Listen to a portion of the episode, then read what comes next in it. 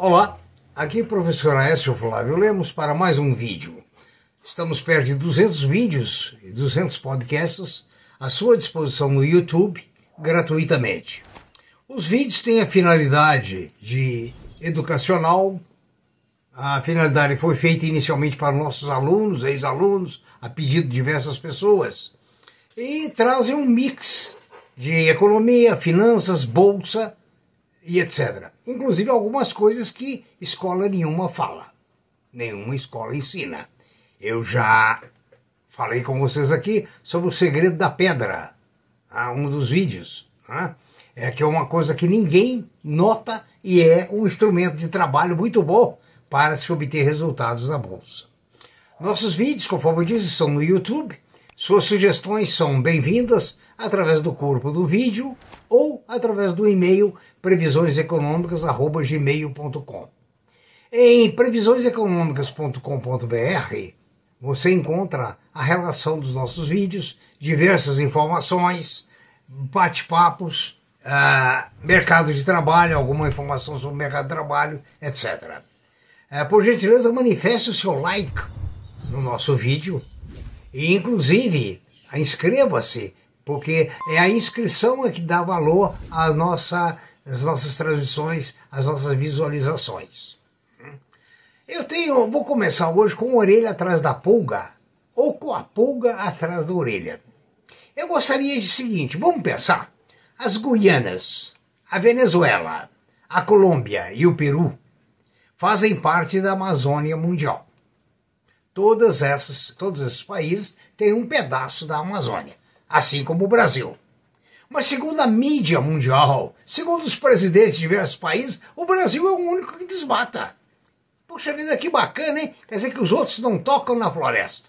A floresta está ali, vamos dizer, apenas para enfeitar, produzir é, é, bons aires e assim sucessivamente. Pensa bem, você, por que só o Brasil é combatido pela destruição da Amazônia. Seus outros países são até mais pobres do que o Brasil. Não é curioso? Não dá para ficar com a orelha atrás da pulga ou com a pulga atrás da orelha? Não sei. É, eu acho que a, abusam e usam e abusam do Brasil, julgando que nós somos 200 milhões de ignorantes. Você decide. A Clabin teve um lucro sim, líquido de 4,69 bilhões 55% de alta. Interessante nesse balanço da Clabin, a maior produtora de papéis para embalagem do país, ah, é muito curioso que a despesa financeira deles do exercício passado foi de 1 bilhão. E nesse exercício caiu para 100 milhões. Ou seja, uma gestão muito eficiente. Agora, a Clabin tem um aspecto, ela sofre de acordo com o mercado. Como ela produz papel para embalagem, quando o mercado está aquecido, ela vende mais. O mercado está menos aquecido, ela vende menos. Nós devemos lembrar que hoje a Europa está com o mercado bem lento, os Estados Unidos também, e o Brasil está, digamos assim, caminhando para passos tartarugais. Bem devagar. Né? Então veja bem, a Clabin é, nas suas vendas, é um termômetro realmente quando aumenta os lucros. Isso indica que o ano passado foi bom. Né? Agora, como é feito cascata, vamos para outro aspecto, o crédito. O que está acontecendo com o crédito no Brasil?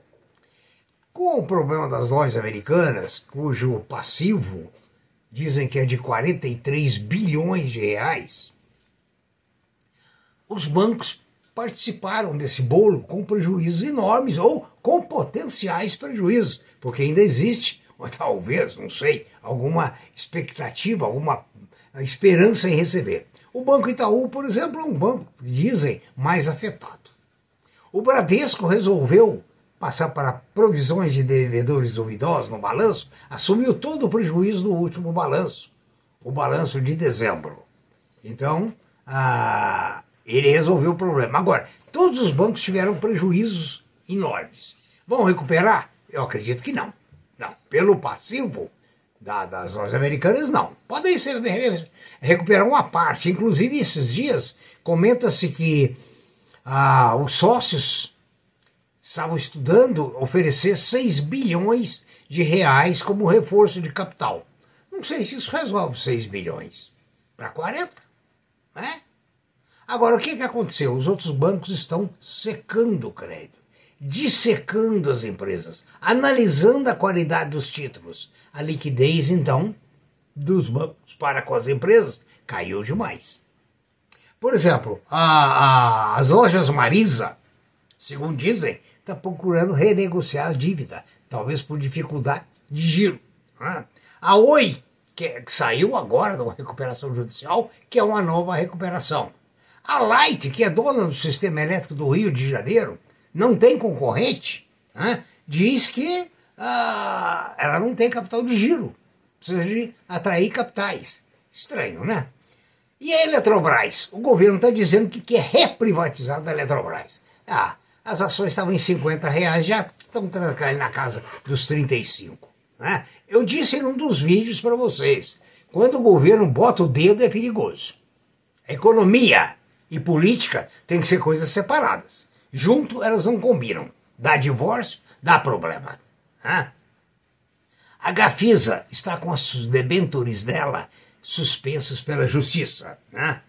A decisão agora recente do STF coloca as empresas em dívidas com a União é, em situação muito difícil. Por exemplo, alguns que haviam ganho o, o mérito da ação, o STF caçou esse ganho. Poderão ser cobradas. Tudo isso prejudica demais. Tanto é que o Banco Santander estima que 150 empresas de capital aberto que estão na bolsa agora, né, 150 terão lucros menores em 2023. Essa aqui é uma parte do quadro, né? Na área, eh, digamos, doméstica, dizem que os consumidores brasileiros que deixaram de pagar as contas em dia cresceu 7,7% em janeiro, em comparação com o mesmo mês do ano passado. E no total, são mais de 68 milhões de brasileiros pendurados com contas, é, em média, com a dívida de R$ 3.800. Veja bem, o salário mínimo está em torno de 1.300, né? Então são dois salários. E a, a população que tende a ter mais dívida é exatamente a população pobre. Principalmente com esse sistema das empresas, que com excessiva gentileza fala para você, ah, não paga a prestação esse mês de uma vez, de 500 reais, pague em 24 vezes de X, que eu já fiz a conta, dá 1.700 reais. 500 vira um, de, um devedor de é, 1.700 reais se você aceitar a oferta genial, amorosa e caridosa do, da sua empresa, da empresa, do seu cartão de crédito ou de qualquer outro meio de pagamento. É muita gentileza, né? Ah, vamos passar por uma outra curiosidade. Eu falei no, no vídeo passado sobre as ações da Vale, né? Que hoje estão na casa de 80, já caíram, estão na casa de 70 e poucos, e parece-me que eu comprei a 38 ou 28, eu passei para vocês. Minha memória não é boa. Agora, lá para 2016 ou 2017, eu vendi ações do Banco do Brasil a 44 reais. Hoje elas estão a 42 por aí. Agora eu pergunto para você, me responda. Houve vantagem, mesmo recebendo os dividendos? Será que esse valor de 44 para 42 compensou a inflação? Compensou, foi compensado pelos dividendos? A pergunta é para você. Eu não vou dar a resposta, não. Certo? Então, veja bem, é preciso pensar o que, que está acontecendo com os ativos do Brasil. Os ativos estão desvalorizando, em geral. Aqui, você compra uma casa, um apartamento, um imóvel hoje, digamos, daqui cinco anos, você procura ver no mercado quanto que ele está valendo. Ah, ele está valendo, é, digamos, você comprou por 500 e está valendo 700. Belo negócio. Agora, procura alguém para pagar 700. Procura. Não tem liquidez. Você, em qualquer cidade que nós percorremos, o vende-se está presente em inúmeros imóveis.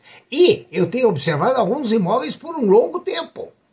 Então, é preciso pensar ao investir no Brasil, no que investir, como investir, Se, fazer, se fizer uma carteira de ações para sua aposentadoria, será que compensa?